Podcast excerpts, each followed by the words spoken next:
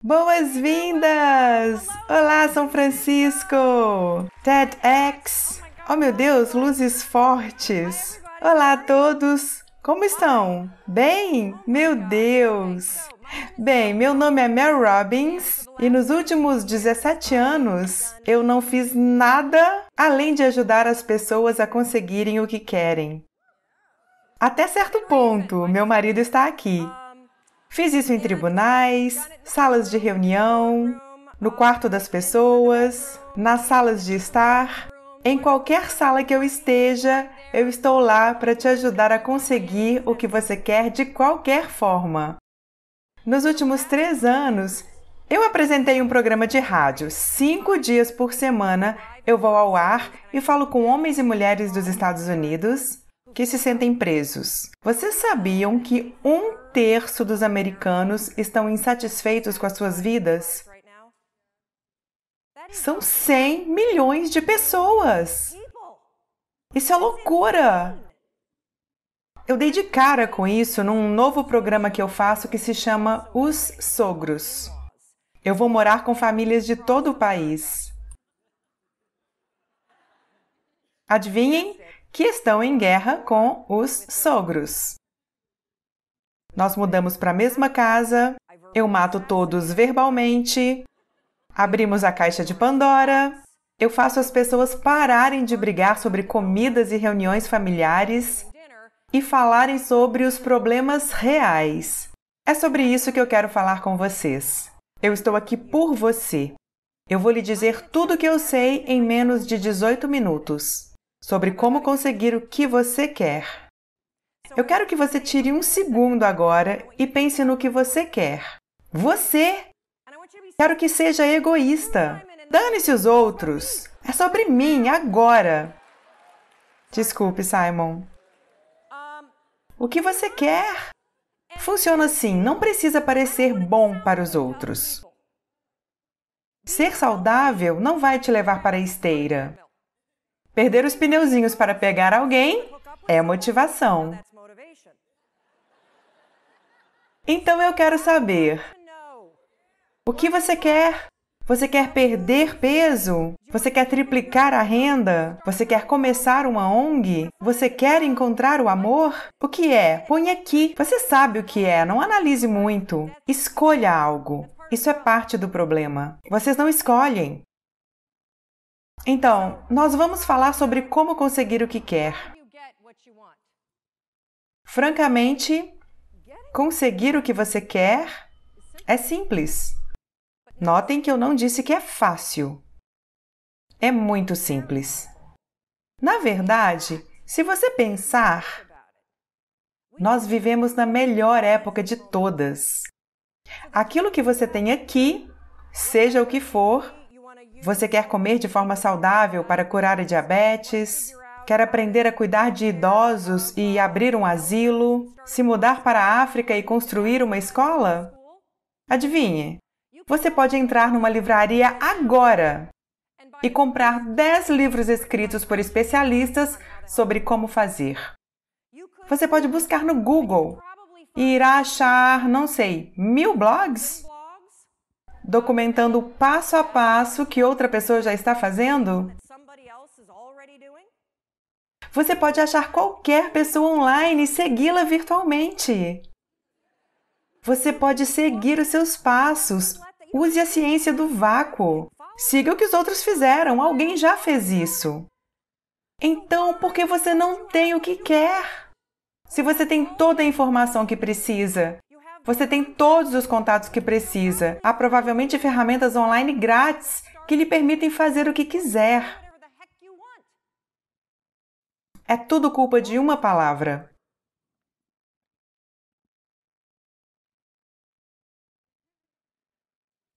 Fechem as portas. Sabem do que eu estou falando? Esse palavrão está em todo lugar. Você ouve o tempo todo. Eu honestamente não vejo qual é o apelo da palavra. Você não parece inteligente ao dizê-la. E ela não expressa como você se sente de verdade. É um tipo de. Você sabe, saída fácil. É claro que vocês sabem que eu estou falando da palavra Bem. Como você está? Estou bem. Verdade? Você está? Com 20 quilos a mais, você está bem? Seu casamento virou amizade e você está bem? Não faz sexo há quatro meses e está bem? Sério? Eu acho que não. Mas esse é o problema em dizer que está bem. Na verdade, é genial. Porque se você está bem, não precisa fazer nada. Mas quando pensa nesta palavra, bem, ela me faz sentir muita raiva. Estamos numa conferência sobre viver e você descreve a experiência de estar vivo como bem? É uma palavra fraca e vazia. Se você está na merda, diga que está na merda. Se está ótimo, diga que está ótimo. Diga a verdade. A culpa não é só das relações sociais. Eu não quero te culpar por odiar minha vida. Eu estou ótimo, mas não quero te fazer sentir mal. O maior problema de bem é que você diz para si mesmo: aquilo que você quer, eu garanto que você se convenceu de que está bem sem ter. Por isso você não está se esforçando. São as áreas da sua vida onde você desistiu. Você disse: Estou bem, minha mãe nunca vai mudar, então não podemos falar sobre isso. Estou bem, vamos esperar as crianças se formarem para nos divorciarmos. Vamos dormir em quartos separados.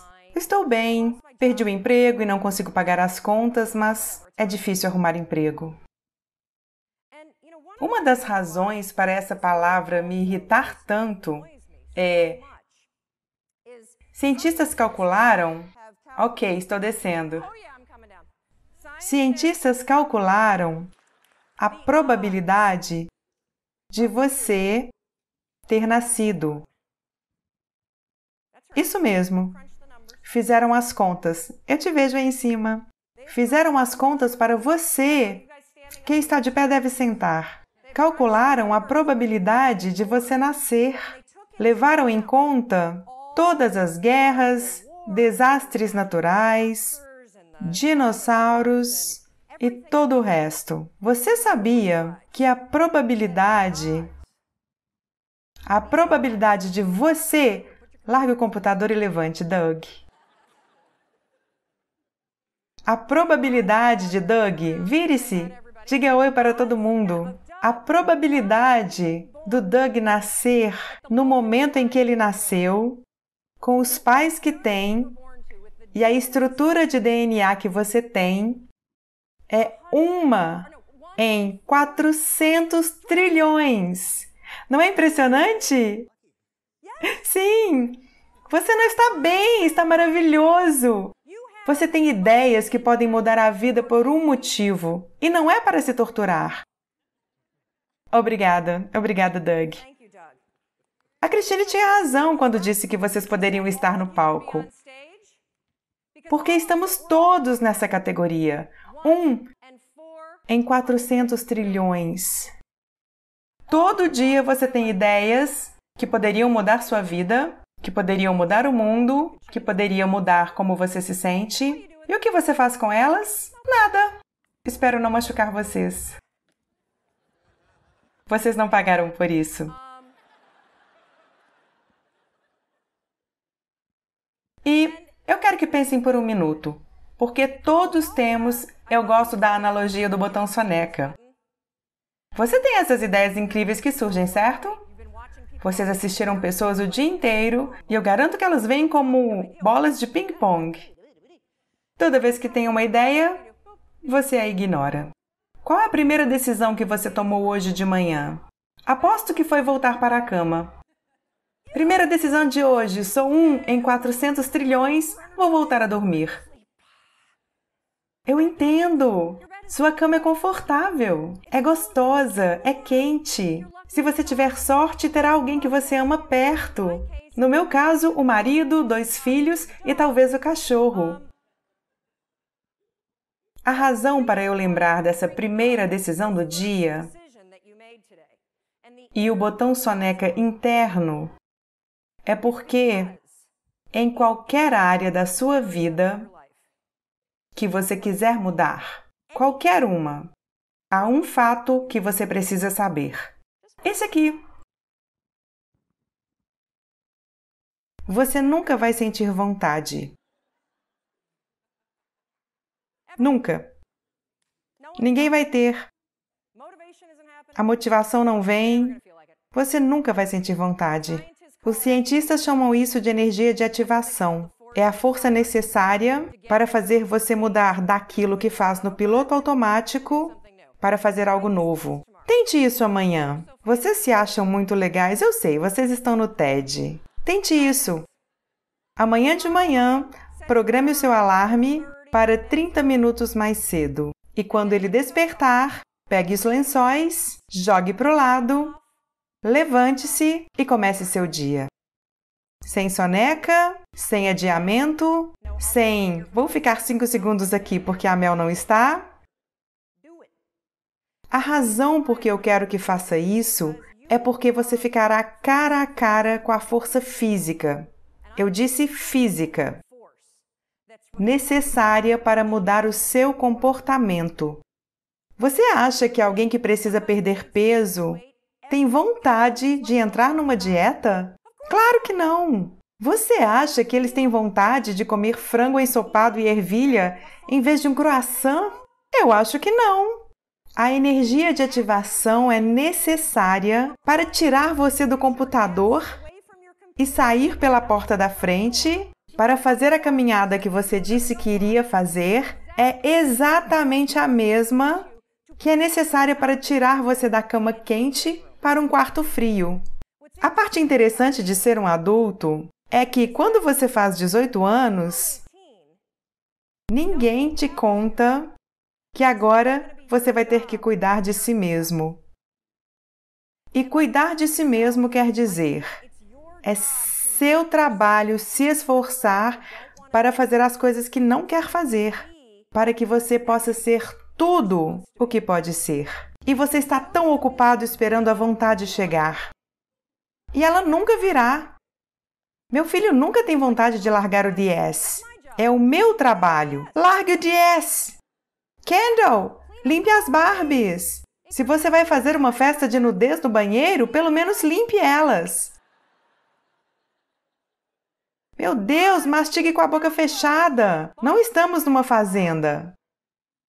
Ok, o jantar está pronto. Saia da despensa. Você já foi criança. Os pais fazem você fazer aquilo que você não quer, porque você não vai. Nunca. Agora não, nem depois, nunca. E mesmo quando você fica bom em algo, você descobre outra coisa que não quer fazer. Então você se acomoda, fica entediado e diz: Odeio esse trabalho chato. Vai procurar outro? Não, vou reclamar desse. É muito, muito simples conseguir o que você quer, mas não é fácil. Você tem que se forçar eu disse forçar. E a razão para eu usar a palavra forçar, quando Ross falava sobre o rastreamento de emoções e mostrou os dois lados do cérebro, eu vejo o cérebro exatamente da mesma forma. Só que para mim, um lado do cérebro é o piloto automático e o outro é o freio de emergência. São as duas opções que você tem: piloto automático e freio de emergência. Adivinhe de qual o seu cérebro gosta mais? Piloto automático. Você já teve a experiência de dirigir para o trabalho e pensar: ai meu Deus, eu não me lembro como eu cheguei aqui. Você não estava bêbado, era o seu cérebro no piloto automático. Ele estava funcionando, mas nesse nível. O problema da sua mente é que quando você faz algo diferente da rotina, adivinha o que seu cérebro faz? Freio de emergência. Ele tem essa reação para tudo tudo. Você entra na cozinha e tem um monte de pratos para lavar. E você pensa pela centésima vez: eu vou matar eles. Vou deixar aqui e vou fazê-los lavar. Mas essa não é a sua rotina. Então sua mente freio de emergência e você vai para o piloto automático. Eu vou lavar e ficar brava e fazer sexo. É o que eu vou fazer.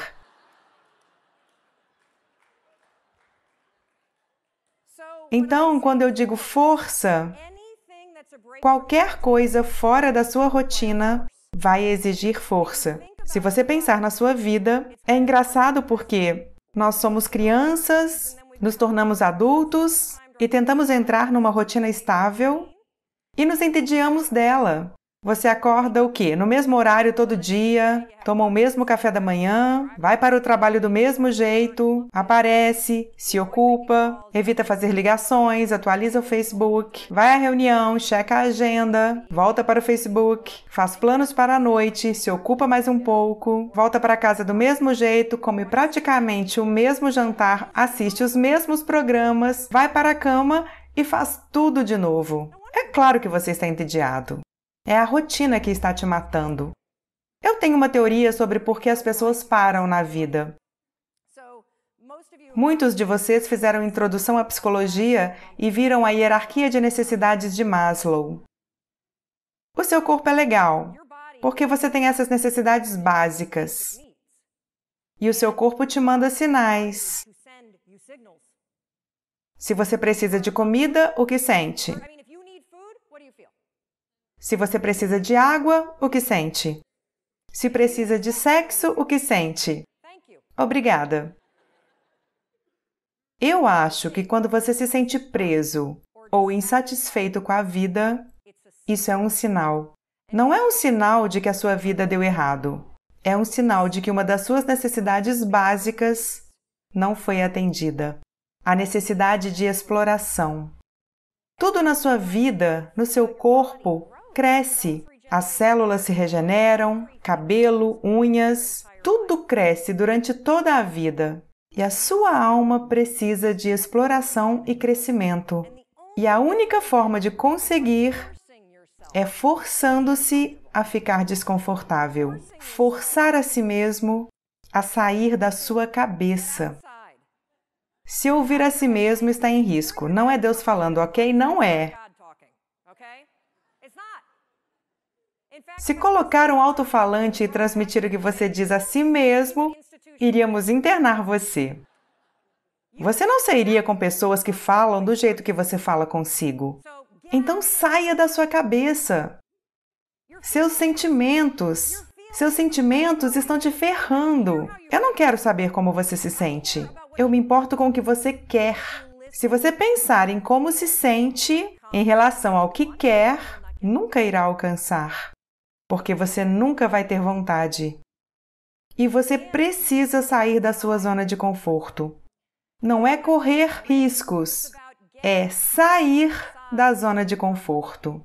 Os primeiros três segundos, quando você sai da cama, doem. Mas quando você levanta, é ótimo. Os primeiros segundos em um auditório como esse, quando alguém diz: Venha dançar, você pensa: Vou fazer isso. E depois, essa experiência que você teve como um impulso para fazer e você não teve a energia necessária para forçar a si mesmo, seu freio de emergência foi puxado. Vou ficar aqui. Não vou com esses loucos, não gosto de dançar, blá blá blá. O que aconteceu comigo foi que eu esbarrei na Rachel e e começamos a falar e logo ela estava tweetando. E viramos amigas. Pronto, vá lá fora. Lá está a mágica. Lá é onde um em 400 trilhões existe. Tudo que eu faço. Ah, ok, essa é a última parte. Desculpe.